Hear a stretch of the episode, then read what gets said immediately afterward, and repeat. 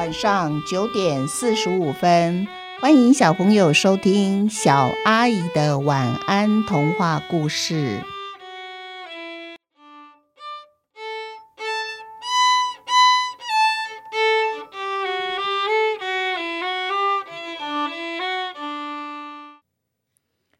一台藏着食物的机器。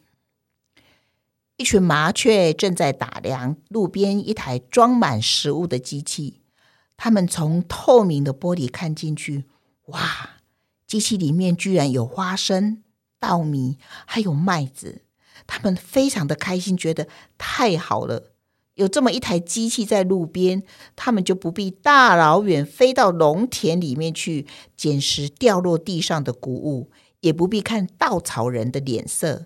最近啊。守卫农田的稻草人手上都拿着一根棍子，风一吹，难保他们手上的棍子不会因为乱飞而打中了麻雀呢。有一只麻雀就问说：“但是你们不觉得很奇怪吗？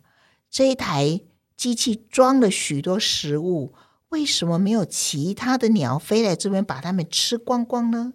难道这台机器会自己自动不断的补充食物吗？”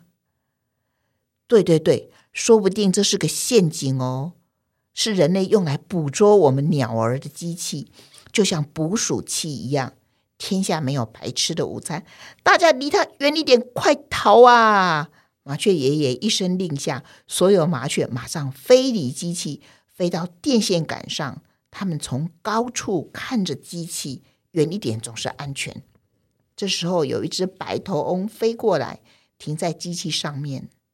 白头翁呢，一看有食物可以吃，就拼命的啄机器，只差没有把自己的鸟喙给啄歪掉了。可是这么拼命的、努力的、用力的啄，他还是没有吃到机器里面的食物。白头翁生气了，他用他的翅膀拍了几下机器，以后就飞走了。麻雀看到白头翁飞走了，很庆幸刚才他们没有白费力气去啄机器。这时候，乌鸦来了。麻雀爷爷一看到乌鸦，就很兴奋的把乌鸦喝水的传奇故事说给所有的麻雀听。所以现在你们知道了乌鸦为什么被称为聪明的鸟儿。所以等等大家哦，要好好的学乌鸦，看它怎么吃到机器里面的食物。乌鸦吃饱会飞走，我们照着做，一定也能吃到。于是啊。麻雀们站在电线杆上，瞪大眼睛仔细看，就怕漏看了哪一个步骤。乌鸦呢？他先把整台机器从头到尾看了一遍，心里有了想法了。机器呢，总共有两个洞口，一个长而扁，一个是圆的。乌鸦捡了一粒石头，发现两个洞口都太小了，石头放不进去。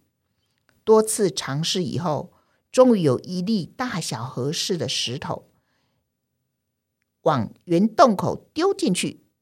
乌鸦以为食物就像水一样，会自动的上升上来。没想到，机器除了发出“铿锵康”三声响以后，乌鸦吓了一大跳，什么事也没发生。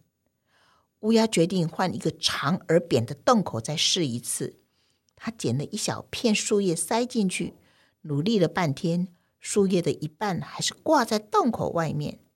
最后，乌鸦生气的咒骂这台机器几句话以后，就把树叶又啄烂，然后它飞走了。电线杆上的麻雀全部也看呆了。现在真正是鸦雀无声。后来开口说话的是麻雀爷爷。麻雀爷爷说：“哎。”我们这一单割啊，也不知道今天收割的稻田是否已经被其他鸟儿占据了。快快快快快快快！一时之间，电线杆上的麻雀全部都飞走了。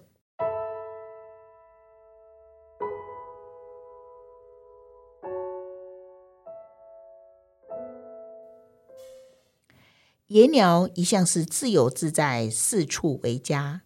野鸟妈妈带着两只小野鸟飞到这台机器上面休息。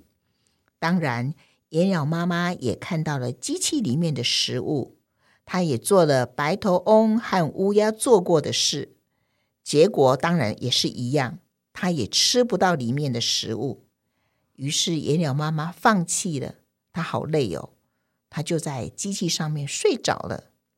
两只小野鸟呢，它们就飞到地上玩耍。他们找到人们乱丢在地上的瓶盖，又捡起来当玩具一样的玩。其中一只小野鸟无聊的用瓶盖去敲打机器，不小心瓶盖掉进长而扁的洞里面，接着两粒花生掉在地上。哇！小野鸟非常的惊喜，它赶紧叫醒了妈妈。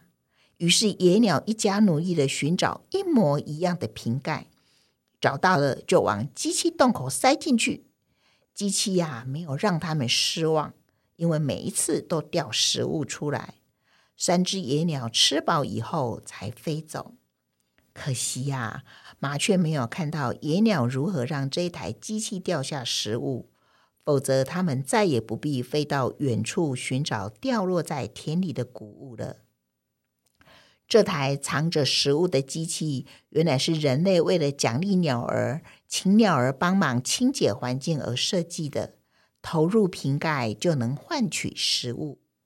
至于机器上还有另外一个圆形的洞口，到底要投入什么东西就能够获得机器里面的食物呢？